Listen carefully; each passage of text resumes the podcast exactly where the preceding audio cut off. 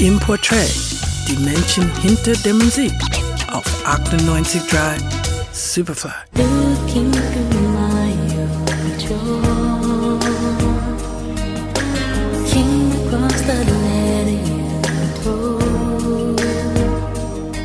Für Janet Jackson ist das Spiel mit ihrer Sexualität eine wesentliche Zutat ihrer Musik.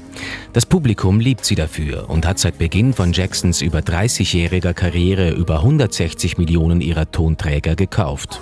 Umso heuchlerischer sind da die Ereignisse rund um die sogenannte Nipplegate-Affäre 2004, als Jacksons Brust für Sekunden nackt und live im Fernsehen zu sehen ist.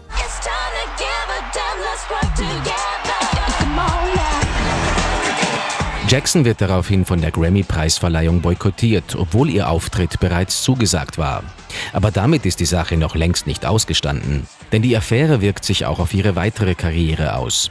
Janet Jackson kommt auf die schwarze Liste der Radiosender, was sich massiv auf den Verkauf ihrer Folgealben auswirkt. Das ist sicher mit ein Grund, warum sie immer öfter in Filmen auftaucht, wie etwa in der Beziehungskomödie Why Did I Get Married? What makes you think You deserve a dime of my hard-earned money. You want to fight? Patricia, Patricia, Patricia, wait. You want me crazy? Wait, wait, wait. I'll show you crazy. Wait.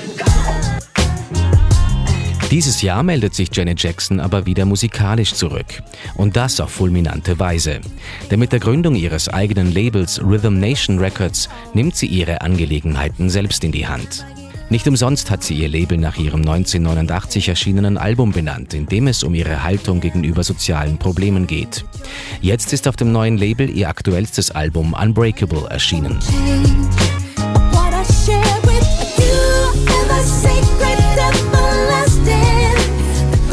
Eine optische Ähnlichkeit mit ihrem Bruder Michael war ja ohnehin nicht zu leugnen. Auf dieser Platte ist nun auch die stimmliche Ähnlichkeit verblüffend. Das Album ist in den USA bereits vielversprechend angelaufen. Ein guter Auftakt für die Konzerttournee, die sie auch für mehrere Konzerte nach Europa führt. Es geht also wieder aufwärts mit Janet Jackson.